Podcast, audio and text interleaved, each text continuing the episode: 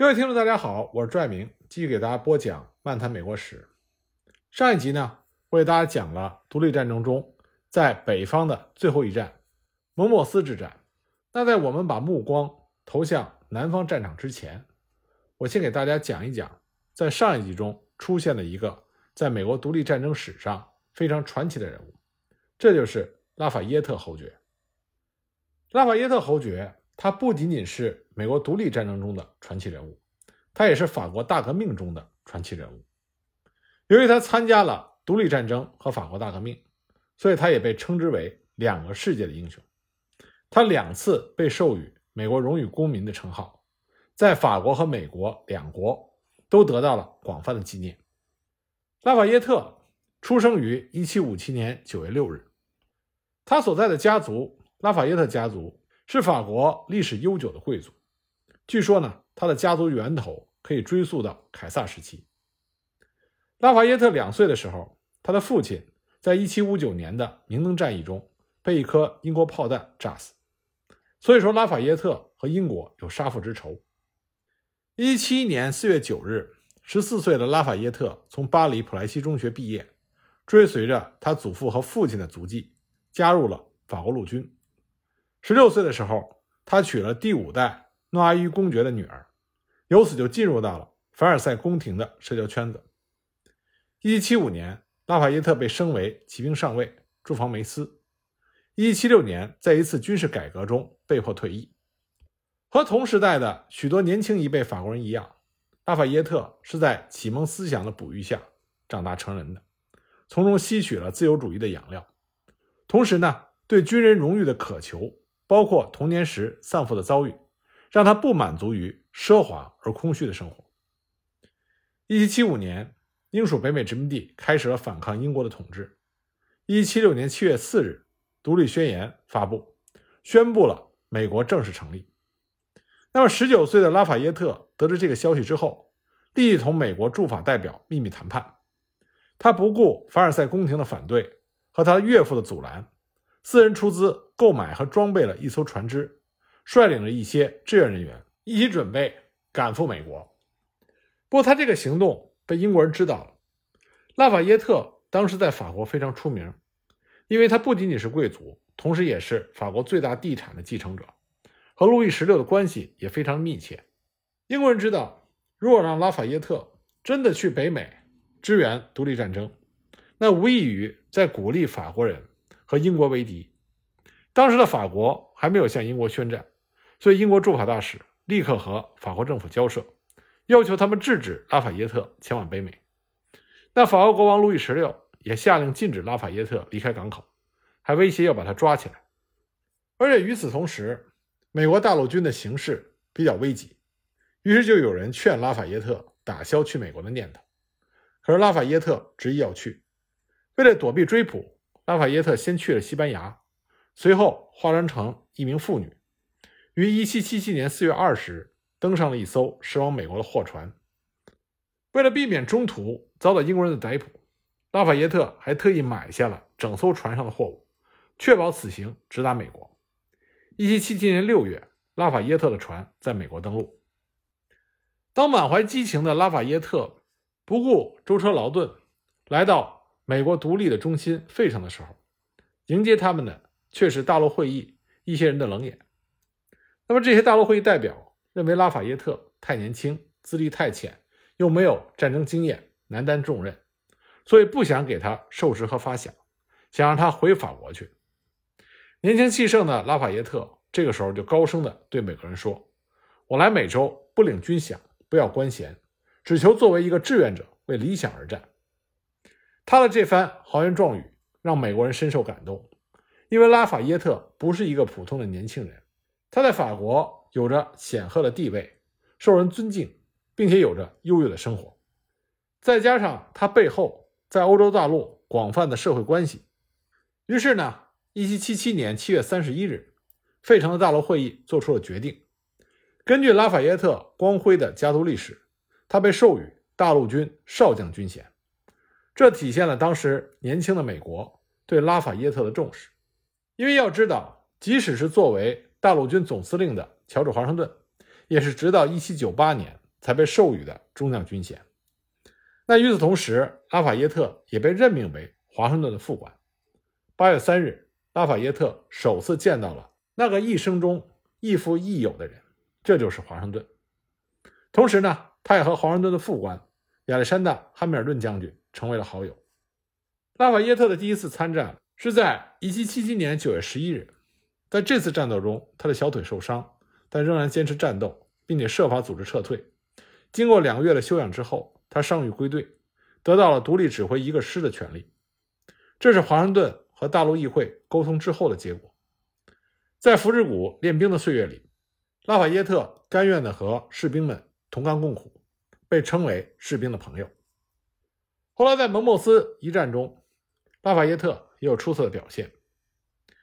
美国、法国正式签订盟约，法国对英国宣战之后，受美国政府的委托，拉法耶特和富兰克林还有约翰亚当斯于1779年1月16日返回法国求援。一回到法国，他就被以违命、擅自去美的理由被捕。由于法英的外交关系紧张，路易十六急需了解北美大陆的政治和军事形势，所以呢。将拉法耶特招至凡尔赛宫接见，并且授予他法国骑兵上校的军衔。尽管拉法耶特原美的建议并没有被全部采纳，但在1780年4月，他再度去美国的时候，仍然带去了一支法国的援军。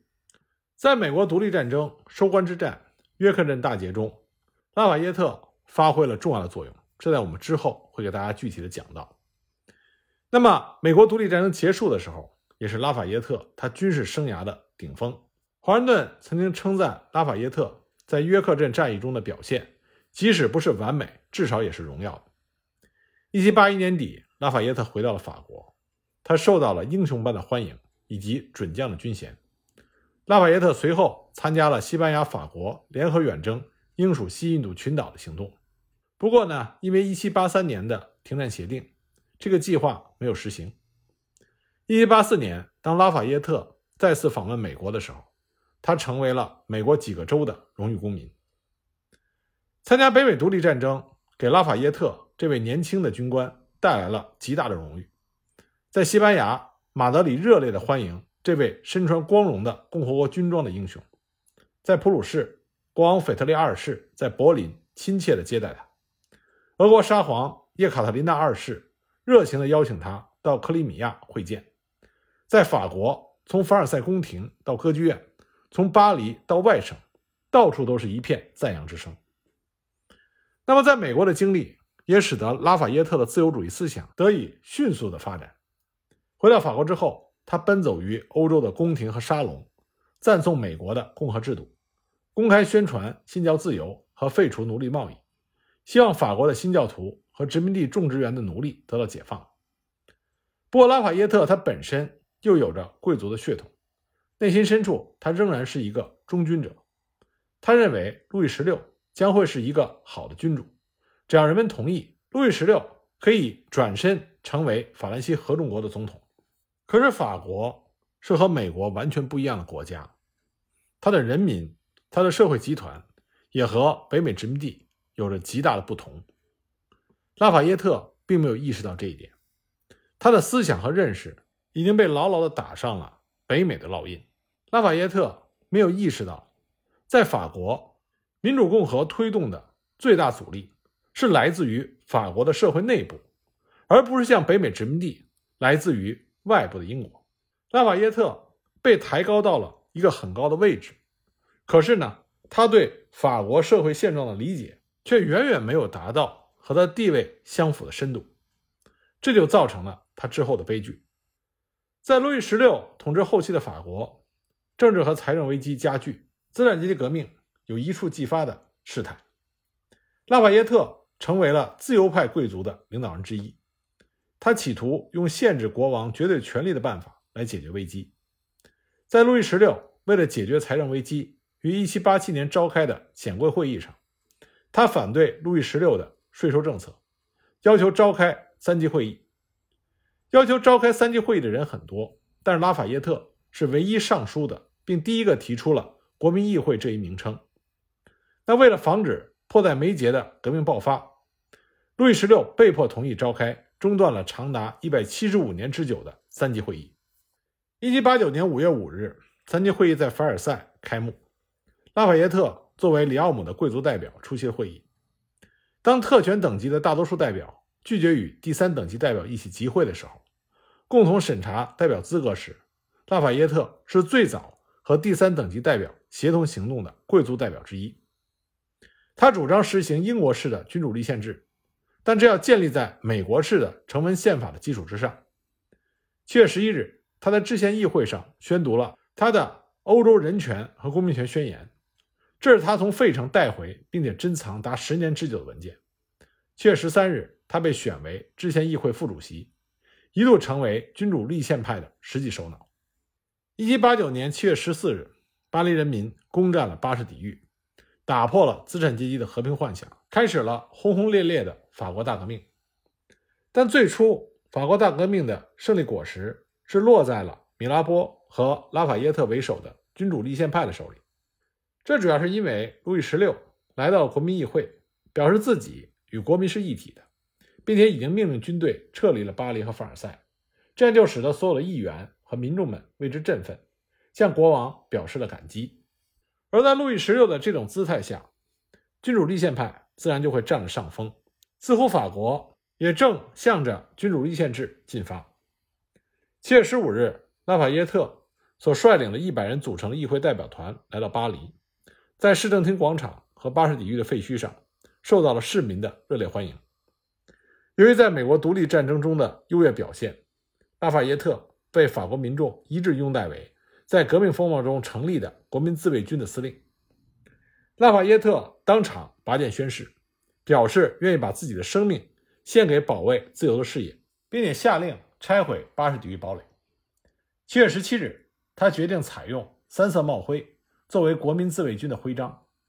七月三十一日，他出现在市政厅的阳台上，向人群挥舞着三色帽徽，激动地呼喊着：“我给你们带来一枚将要周游世界的帽徽。”这个时候，拉法耶特声名大振，俨然成了革命的英雄。他身穿着国民自卫军的制服，骑着那匹著名的白马，在巴黎的城内和郊区到处发表演说，到处受到欢呼。他梦想着自己成为法国的华盛顿。虽然他并不主张自下而上的推翻封建专制政体，但终究还是暂时顺应了潮流。他曾经写过：“对于革命来说，需要无秩序。”旧秩序只是一种束缚，在这种情况下，起义是最神圣的义务。但是呢，他并不是真正的相信人民。他曾经说过：“这些如醉如狂的人民将不会永远听我的话。”他希望自己成为国王、议会和人民三者之间的调停人，在君主立宪的政体下，做一个受到国王绝对信任的内阁首相。不过，拉法耶特他低估了以路易十六为首的法国贵族。对这场革命的仇恨度，那么国王和贵族们一方面对革命做了一些表面的让步，接受了三色旗，但另外一方面利用君主立宪派的妥协态度，秘密的调动军队，准备镇压革命。路易十六很快就从巴黎回到了凡尔赛，并且以预防巴黎暴动为借口，调来了弗兰德旅团和龙骑兵，并且还带着玛丽王后。高调地举办了一场别开生面的宴会，同时公开表示拒绝批准人权宣言。他的这一举动就引发了巴黎民众的骚乱。一七八九年十月五日，民众聚集在一起，高喊着“到凡尔赛去”，向凡尔赛国王的驻地前进。听到这个消息之后，拉法耶特立刻赶到现场，试图阻止眼前发生的骚乱。但事实证明，他高估了自己的声望。尽管他拥有着充沛的精力，足足花了七个小时苦口婆心地规劝着民众，但民众并不买账。所以最后，拉法耶特在经过市政厅的批准之后，傍晚七时，带着一万五千名的自卫军，向着国王在凡尔赛的宫殿前进。其实，拉法耶特此行也带着一箭双雕的目的，他既可以率领国民自卫军，防止骚乱扩散到最严重的程度。也能以此来敲打一下不知分寸的路易十六。当拉法耶特赶到凡尔赛，全副武装地出现在议会面前的时候，自由主义保皇派穆尼埃就质问他说：“你想干什么？”拉法耶特坦率地回答说：“我要保护国王。”说完，他只身匆匆进宫去见路易十六。有人在他的身后就喊道：“你就是克伦威尔！”拉法耶特耸耸肩说：“先生，克伦威尔可不会一个人进来。”那么，路易十六还是非常热情地接见了拉法耶特。他希望拉法耶特可以保护王室贵族的安全。可是，拉法耶特却选择了坚持君主立宪派的观点，劝说路易十六接受巴黎民众的要求。其实，当时的要求并不复杂，只是希望路易十六能够和民众们一起回到巴黎。路易十六当时就答应了。那么，拉法耶特认为问题已经解决，因为天色已晚，所以拉法耶特也就让路易十六休息，他本人也去睡觉了，因为折腾了一天。可是，在第二天的清晨，事情却发生了变数。那么，到底发生什么样的变化呢？我们下集再具体给大家讲。